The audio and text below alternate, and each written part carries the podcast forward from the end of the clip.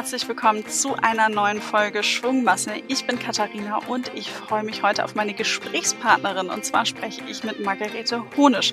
Sie war schon mal in Podcast Folge Nummer 17, also ganz, ganz am Anfang mit dabei. Da haben wir über die Motivation zum Durchstarten gesprochen und da hat sie auch schon viele, viele Tipps gegeben. Heute da wollen wir über ihre ganzen Engagements, ihre Erlebnisse der letzten Jahre, was sie so alles ja mitbekommen hat, auch in ihren Bootcamps, die sie durchführt. Margarete betreibt nämlich das Blog Fortunalista, hat da eine Webseite, ist auf Social Media aktiv und ähm, ja, führt Frauen wirklich in ihrem Bootcamp ans Investieren heran. Margarete, ich freue mich sehr, dass wir heute beide miteinander im Podcast wieder schnacken. Ich freue mich auch sehr. Vielen Dank für die Einladung. Gerne, gerne. Margarete, du sagst ja, dass du Geld auch als ein Werkzeug verstehst. Wofür genau?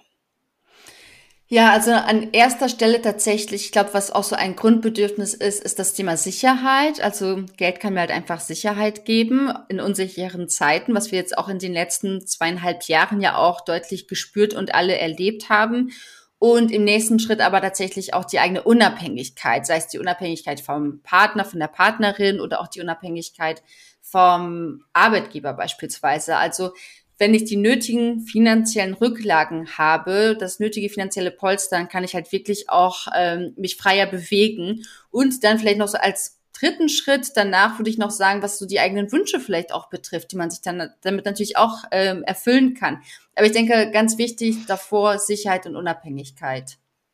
Du hast jetzt ja schon viele Geschichten von Frauen aus deiner Community auch mitbekommen, wo vor allen Dingen auch mal was schiefgelaufen ist. Magst du mal so zwei Beispiele geben? Ja, da könnte ich sogar 20 Beispiele locker erzählen, aber eine Sache, die mir noch sehr präsent in Erinnerung ist, obwohl das schon eine Weile her ist. Ähm, mir hat mal eine Frau geschrieben, die, ähm, die sich, die zu Hause geblieben ist, sich um die Kinder gekümmert hat. Der Mann ist arbeiten gegangen, klassische Alleinversorger-Ehe, wie es die halt oft in Deutschland ja gibt. Ähm, dass sie ihren Mann dann mal gefragt hat, sag mal, wie bin ich eigentlich versichert? Wie bin ich eigentlich abgesorgt über dich? Weil ähm, es kann natürlich immer auch was passieren. Es kann ja dem Mann auch immer was passieren. Es muss, muss nicht gleich die Trennung oder Scheidung sein. Es kann ja auch mal ein Unfall sein. Und seine Antwort daraufhin war, warum willst du das wissen? Willst du dich etwa von mir scheiden lassen? Das heißt, ich habe das Gefühl, dass manchmal tatsächlich auch so bewusst ähm, gewollt ist, dass Frauen vielleicht auch gar nicht ihr eigenes Geld haben, ihre eigene Unabhängigkeit haben, dass das tatsächlich auch ein wichtiges Thema ist. Ähm, und ansonsten eine andere Geschichte, die ich, ähm, die ich auch erlebt habe, beispielsweise, ist dann auch, dass Frauen nach Scheidung auch oft, äh, wenn sie lange aus dem Job raus sind und dann wieder arbeiten müssen, dass sie dann schwer auch Anschluss finden. Also das habe ich auch schon oft erlebt, dass dann wirklich gut ausgebildete Frauen eben dann viele Jahre auch zu Hause waren, sich um die Kinder gekümmert haben und dann irgendwann ähm, wieder zurück in den Job wollten und dann ja weit unterhalb ihrer, ihrer Fähigkeiten letztendlich dann wieder fast neu starten mussten. Und das ist natürlich auch etwas, worauf man immer so ein bisschen achten muss, ähm, dass, dass man eben da auch genügend finanzielle Mittel hat und auch wirklich unabhängig ist. Und was hätten Sie jetzt anders machen können? Also was wären deine Tipps an die jüngeren Frauen, wenn du sie schon eher getroffen hättest und sie noch nicht in der Situation waren? Ja, also ich empfehle immer wirklich so früh wie möglich zu starten, so früh wie möglich sich um das eigene Geld zu kümmern, sich selbst auch was aufzubauen, weil tatsächlich zeigen Studien, dass sobald man in der Partnerschaft ist, es müssen nicht mal Kinder da sein, sobald man in der Partnerschaft ist, dass man dann oft schon äh, sich vielleicht auch auf andere verlässt. Also da immer schon, dass ich erstmal auch an mich denke und vor allem auch diese Verantwortung auch selbst übernehme. Ich glaube, ähm, es ist tatsächlich auch etwas, was, was man gerne abgibt, weil man eben denkt, das Thema wäre so kompliziert, es ist so schwierig und mein Partner kann das vielleicht viel besser machen. Aber ja, also gerade in einer äh, Heteropartnerschaft ist es ja nicht so, dass der Mann einfach nur per se, weil er Mann ist, besser mit Geld umgehen kann, sondern da wirklich eben schauen, dass man sich um das eigene Geld, um die eigene Unabhängigkeit kümmert und das so früh wie möglich. Und dann, ganz wichtig, offen darüber sprechen. Wenn Kinder da sind, wie soll das dann ablaufen? Ich weiß, gerade in Deutschland, die Strukturen, die Rahmenbedingungen sind wirklich nicht die besten. Also sei es darum, dass man keine Kita-Plätze findet, dass es immer noch komisch gesehen wird, wenn der Mann dann Elternzeit nimmt. Also sind wir ja im Europa-Vergleich wirklich den anderen Ländern hängen, hängen wir so weit hinterher. Deswegen ist es umso wichtiger, in der Partnerschaft früh genug darüber zu sprechen, wie machen wir das, dass wir beide wirklich das fair aufteilen und dass nicht eine Person diese wichtige, aber eben unbezahlte Arbeit alleine macht.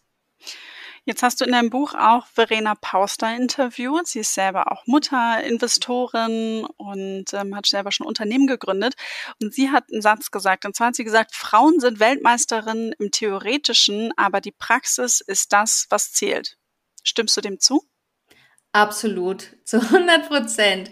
Ähm, ja, dem stimme ich zu. Es ist tatsächlich so, dass es sogar Studien dazu gibt, ähm, die, die so verschiedene Bausteine der Finanzplanung sich anschauen. Halt tatsächlich eben das, was den Wissensaufbau betrifft und das, was dann die Umsetzung betrifft.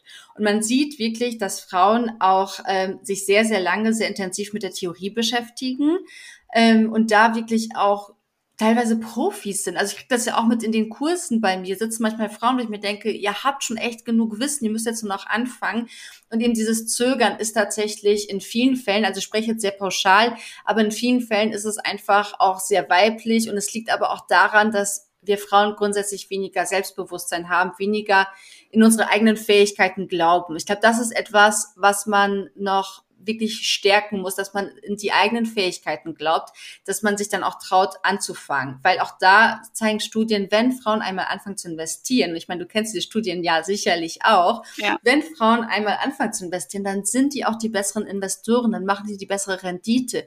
Aber das Wichtige ist, wirklich diesen Sprung zu schaffen und zu sagen, das war jetzt die Theorie, jetzt mache ich den nächsten Schritt und äh, setze das Ganze auch in die Praxis um und glaube da auch wirklich, dass ich das kann, dass ich dazu fähig bin. Deswegen kann ich dem tatsächlich zu 100 Prozent zustimmen, weil das zum einen Studien zeigen, aber auch meine eigene Beobachtung. Und wer jetzt zuhört und sagt, ah, ich erkenne mich da drin, ich weiß eigentlich schon ganz viel, aber ich traue mich auch noch nicht richtig loszulegen, da gibt's natürlich den ein oder anderen Podcast bei uns, aber dann hör auch unbedingt nochmal in Folge 17 mit Margarete rein, weil ich kann mich noch erinnern, dass wir uns auch genau darüber unterhalten haben und was man dann auch eben tun kann. Jetzt durfte ich schon vorab ein bisschen in dein Buch reinluschern, was ja gerade vor kurzem erschienen ist. Und da hast du geschrieben, finanzielle Stabilität schützt Frauen, in Klammern nicht nur vor einem blauen Auge, sondern manchmal eben auch vor einem gebrochenen Herzen. Erklär das mal näher. Ja, ähm, also das eine ist, äh, was hat es mit dem blauen Auge auf sich, ähm, was man tatsächlich auch oft liest und was ich auch schon selbst mitbekommen habe, ist tatsächlich eben das Thema, dass Frauen wenn sie finanziell von ihren Männern sind, dann eben auch nicht so schnell aus dieser Beziehung gehen können und eben auch dann, wenn sie unglücklich sind, wenn es auch häusliche Gewalt gibt, ein Tabuthema, über das meiner Meinung nach viel zu wenig gesprochen wird. Ähm, oft müssen ja Frauen tatsächlich und auch in einem modernen Land wie Deutschland bei ihren Männern bleiben, weil sie einfach finanziell kann, keine andere Möglichkeit haben, ein eigenes Leben zu führen. Ähm, das ist ein großes Problem. Das mit dem gebrochenen Herzen ist tatsächlich so, da schreibe ich auch so ein bisschen in meinem Buch darüber, ist eine der, der vielen Geschichten, die ich da auch erzähle. Ich habe eine Freundin, die sich von ihrer Freundin getrennt hat. Äh, die wohnten zusammen in München. Man weiß, München ist ein teures Pflaster, gerade was die Mietpreise betrifft. Die beide waren getrennt und mussten dann, ich glaube, über anderthalb Jahre noch zusammenleben, weil sich keine von beiden eine eigene Wohnung leisten konnte.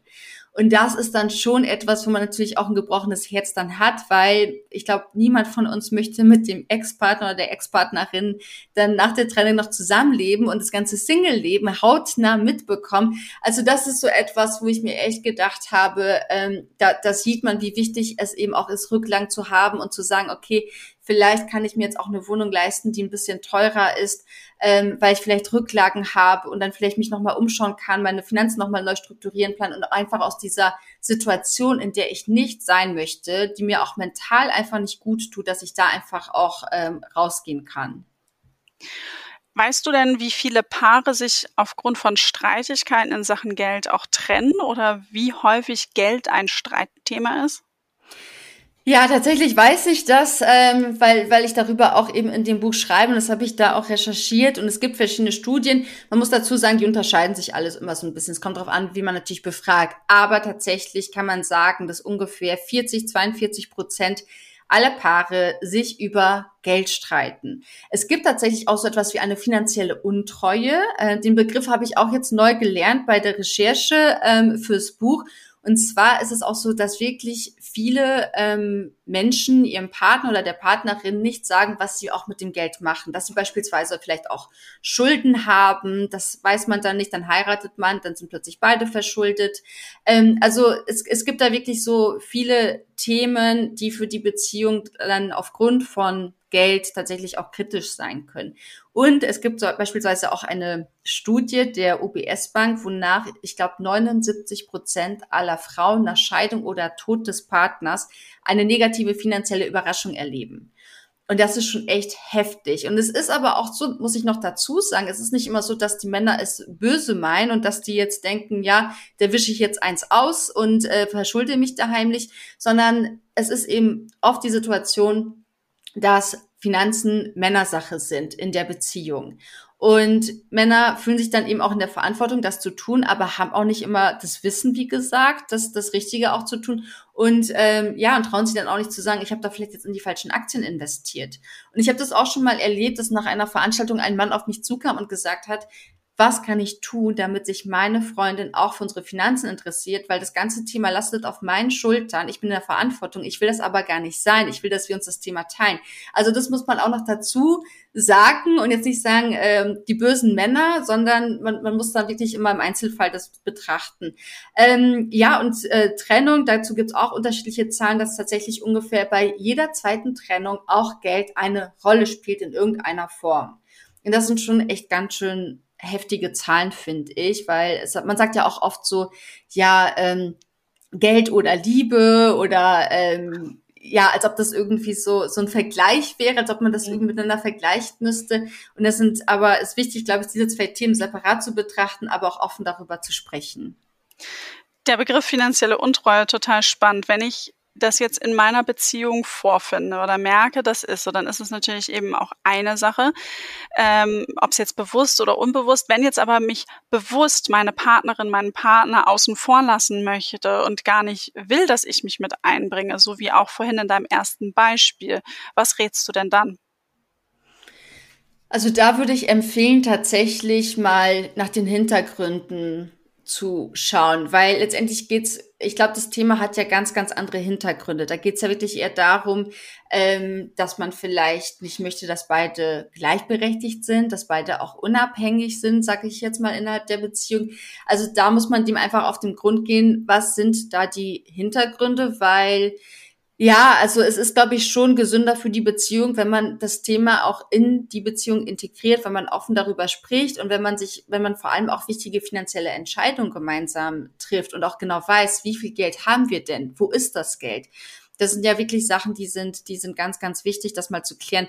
Ähm, von daher in erster Linie würde ich raten, das versuchen, selbst offen anzusprechen. Und wenn das nicht funktioniert, dann tatsächlich würde ich auch sagen, vielleicht auch zu einer Eheberatung, Beziehungsberatung gehen und mal versuchen herauszufinden, was sind eigentlich die Gründe, die dahinter liegen. Also ich bin jetzt auch keine Psychologin, aber ähm, es muss ja einen Grund geben, warum das eine der Personen nicht möchte. Und das kann natürlich auch Ängste sein, Verlustängste. Habe ich auch schon oft drüber ähm, davon gehört, auch von, von anderen Frauen, eben, dass der Partner Angst hat, wenn meine Frau dann Geld hat, dann verlässt sie mich vielleicht oder ihr eigenes Geld hat. Also von daher, ich glaube, da muss man ein bisschen schauen, was könnten denn da die Hintergründe sein. Okay, also wirklich tief in die Psychologie. Und ich sag mal, bei allen anderen Punkten, da liegt es natürlich an einem selbst, sich zu motivieren und wirklich den Popo dann auch hochzubekommen. Und du hast das ja selber durchgemacht. Du bist ja selbst keine Finanzexpertin per Ausbildung oder Studium, sondern du hast ja alles Wissen angeeignet und zeigst ja eigentlich auch, dass das jede und jeder ja auch irgendwie kann. Wann war denn für dich der Punkt, an dem du festgestellt hast, jetzt muss ich mich mal wirklich um meine Finanzen kümmern? Mhm.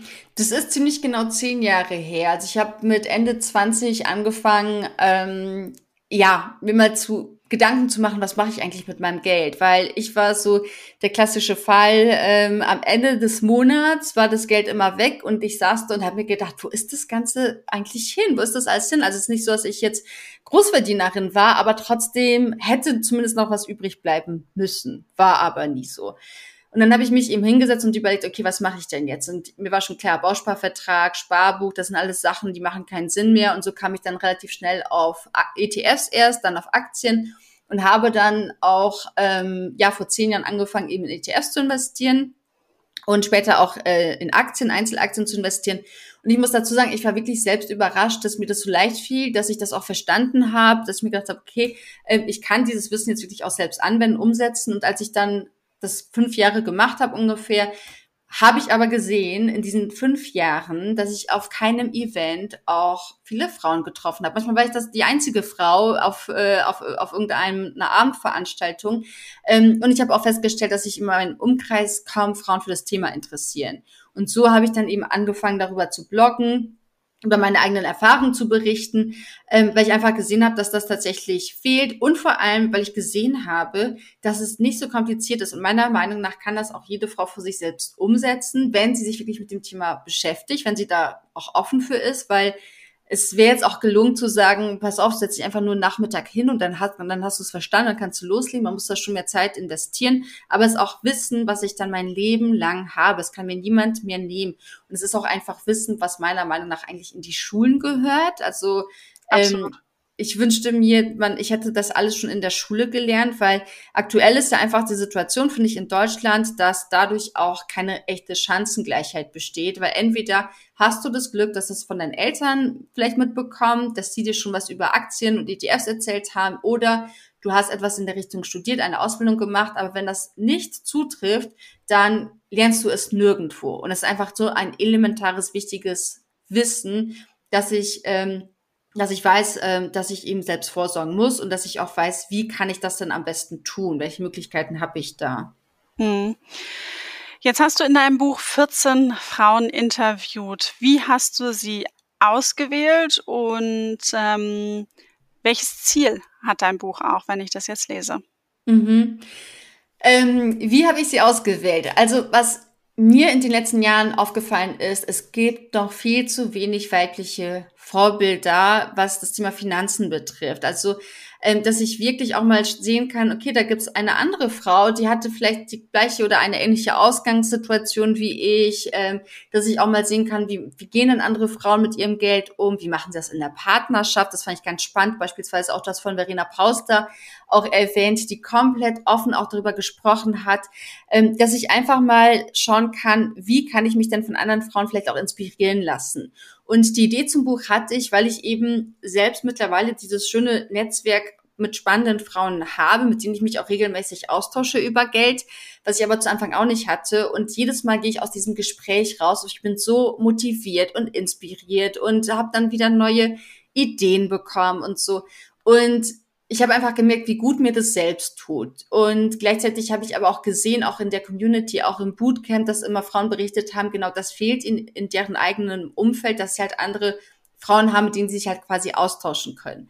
Und so kam eben die Idee zum Buch, dass, ähm, dass man ganz unterschiedliche Frauen mit unterschiedlichem äh, äh, Background einfach mal zeigt und vorstellt und äh, die mal befragt, was macht ihr eigentlich so mit eurem Geld? Und mal nach ihren Tipps fragt, nach ihren größten Finanzfehlern fragt.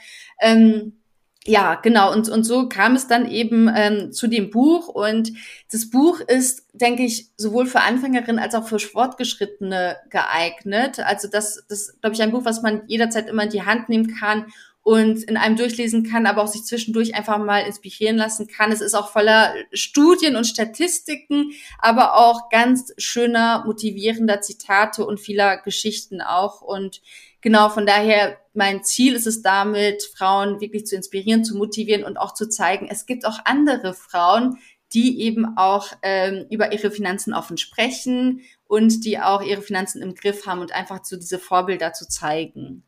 Du startest im Buch mit einem Kapitel zum Thema Money Mindset und das ist ja wirklich eine ganz wichtige Basis. Wir haben jetzt ja auch schon mehrfach über die Motivation gesprochen.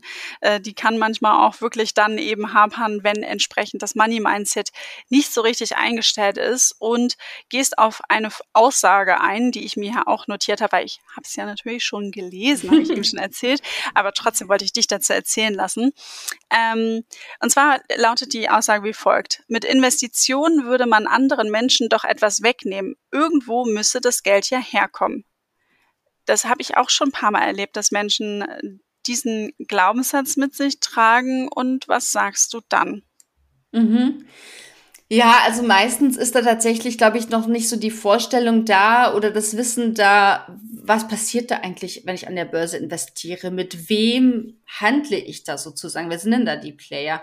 Ähm, also zum einen ist es ja so, wenn ich an der Börse ja eine Aktie kaufe, dann äh, hat sie vorher jemand anders, eine andere Aktionärin vielleicht verkauft. Also das heißt, es geht ja nicht so, dass ich da jetzt wirklich mit anderen, ähm, mit, mit irgendwelchen ich sage jetzt mal, armen, bedürftigen Menschen da handle und denen was wegnehme. Ähm, zum anderen muss man ja auch sagen, das sieht man jetzt auch in den letzten Jahren, dass Thema Nachhaltigkeit und soziale Gerechtigkeit auch immer mehr Beachtung findet, auch an der Börse. Ich kann ja tatsächlich auch mit dem, wie ich investieren möchte, ja auch was bewegen. Sagt man natürlich ja gut, als Kleinaktionärin, was kann ich denn da erreichen? Aber da sind wir ja auch, wir sind da viele und man sieht das auch, die Nachfrage nach nachhaltigen äh, Aktien steigt auch. Und das geht so weit, dass auch große Fondsverwalter und Anbieter mittlerweile auch äh, das sehen und entsprechende Produkte anbieten. Also von daher ähm, glaube ich, kommt es auch auf die Macht der Massen an. Also von daher kann ich ja wirklich mit meinen eigenen Investments auch entscheiden, ähm, ja, wie, wie will ich investieren, welches Unternehmen äh, ist mir da wichtig. Und ähm, zum anderen finde ich tatsächlich auch, was man vielleicht auch dann vergisst, ähm, ich kann dann ja auch, wenn ich mehr finanzielle Mittel zur Verfügung habe, ja auch überlegen, was mache ich dann damit beim eigenen Geld. Und ähm, man sieht das ja auch wir Frauen sind, gelten als soziale Wesen. Das ist ja auch so. Das zeigen ja auch immer wieder Studien. Und was ich auch oft erlebe, ist, dass die Spendenbereitschaft unter Frauen auch wirklich sehr groß ist. Das heißt, ich habe dann auch die Möglichkeit, auch was zurückzugeben, auch was Gutes zu tun, auch was Gutes zu unterstützen. Also von daher, ähm, ich verstehe da den, ähm, ich sage jetzt mal die Kritik am Kapitalismus, aber indem ich sage, gut, dann sorge ich halt gar nicht vor, dann verlasse ich mich vollkommen auf die deutsche Rentenversicherung oder auf die gesetzliche Rente. Damit ist es dann am Ende ja auch nicht getan. Also von daher, ähm, ich bin eher der Meinung, dass, dass man mit in, in dem individuellen ja, Bereich, in dem man ist, halt schauen muss, was kann ich tun, was kann ich ändern, was kann ich für mich oder auch für andere tun. Und es ist, denke ich, besser, als einfach den Kopf in den Sand zu stecken.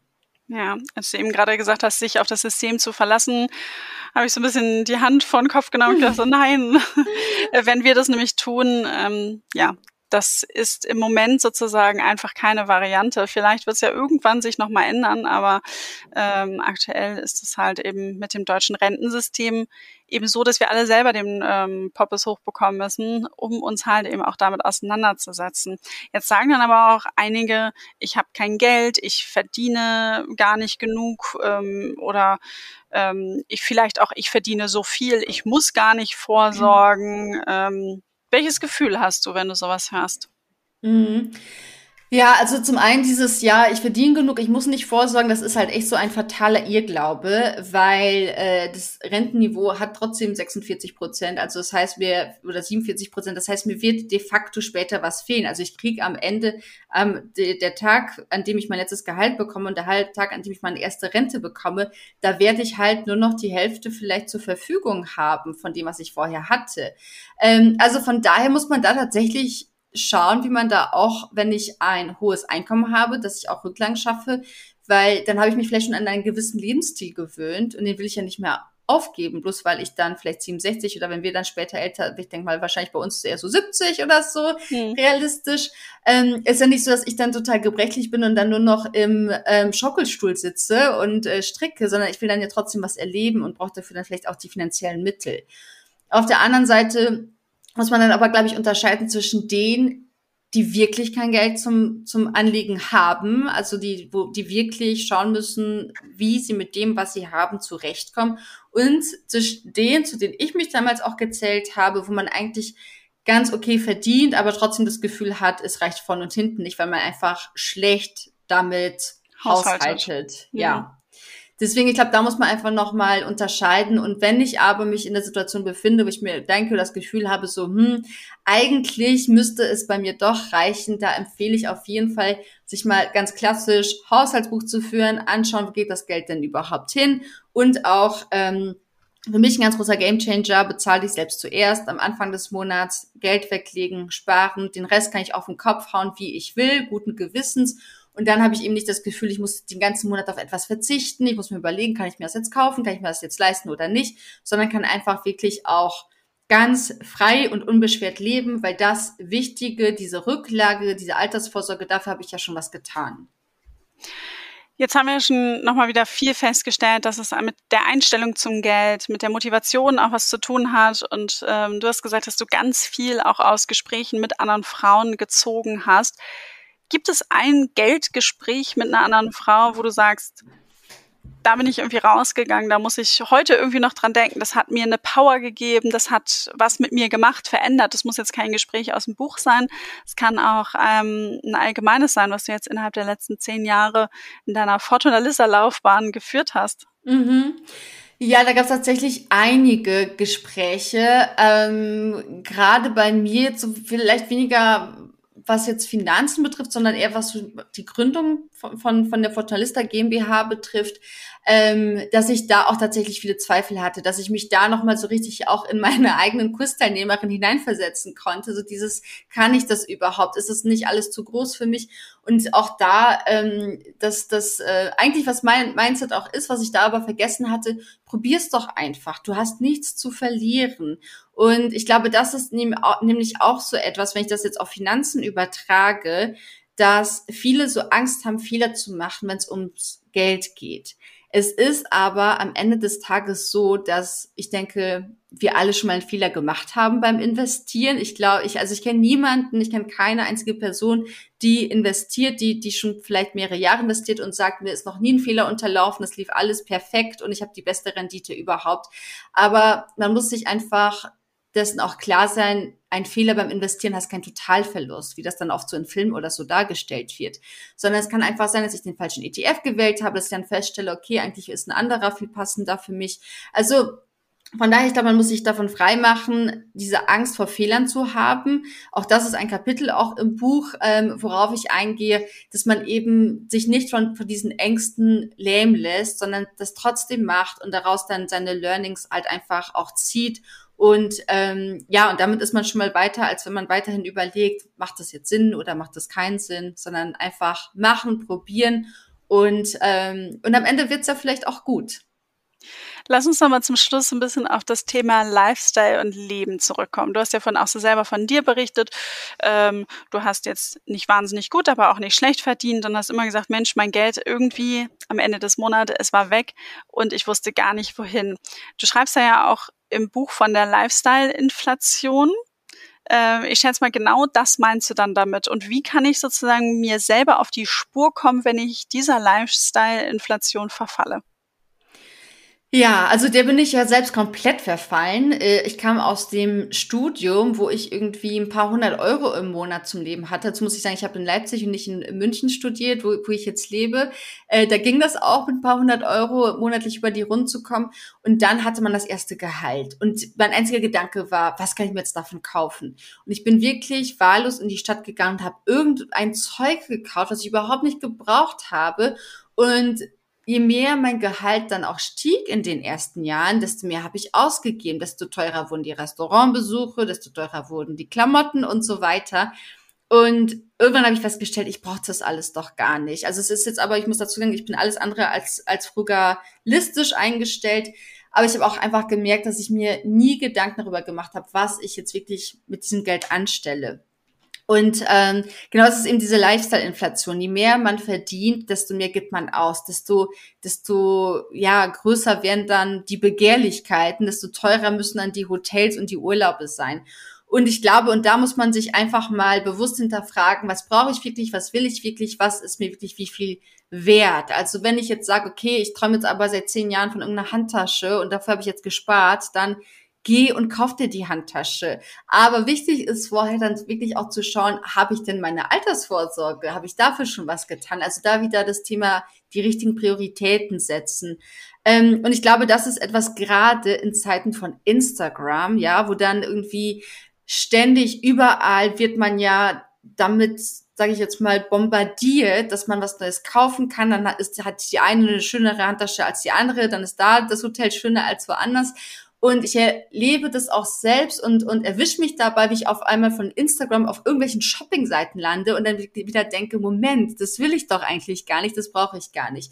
Also ich glaube, ein bewusster Umgang mit Geld ist gerade heute wichtig, weil ich habe auch gestern erst gelesen, ähm, dass die Anzahl der Mikrokredite unter 500 Euro in Deutschland äh, rasant gestiegen ist in den letzten Jahren. Also sprich, ähm, Now, Pay Later. Also das ist etwas, was wirklich, glaube ich, fatal ist, was ich ganz, ganz schlimm finde, weil das einfach so der erste, erste Weg in so eine Schuldenspirale ist, die man schon in jungen Jahren vielleicht auch anfängt. Also von daher, ähm, auch da wieder muss ich sagen, zurück zum Haushaltsbuch. Das habe ich damals auch gemacht, halbes Jahr lang Haushaltsbuch geführt, wirklich jedes Getränk, jeden Kaffee, jede Zeitschrift, alles, was ich an Geld ausgegeben habe, notiert. Und so ein unterbewusster Effekt war dann, dass ich wirklich auch besser mit meinem Geld umgegangen bin und am Anfang mal gedacht habe, brauche ich das jetzt wirklich? Will ich das wirklich? Und mittlerweile ist es ganz automatisch, dass ich mein Geld auch wirklich nicht mehr für irgendwelchen Krimskrams oder Blödsinn ausgebe, sondern auch noch, ja, mittlerweile acht Jahre später wirklich auch bewusst mein Geld immer ausgebe. Margarete, das hört sich gut an und ich finde, wir haben da wieder einige Punkte zusammentragen können, die hoffentlich die einen oder den anderen motivieren zum Loslegen. Und ich danke dir für das schöne Gespräch und wünsche noch einen schönen Tag. Dankeschön, das, das wünsche ich dir auch. Vielen Dank für die Einladung.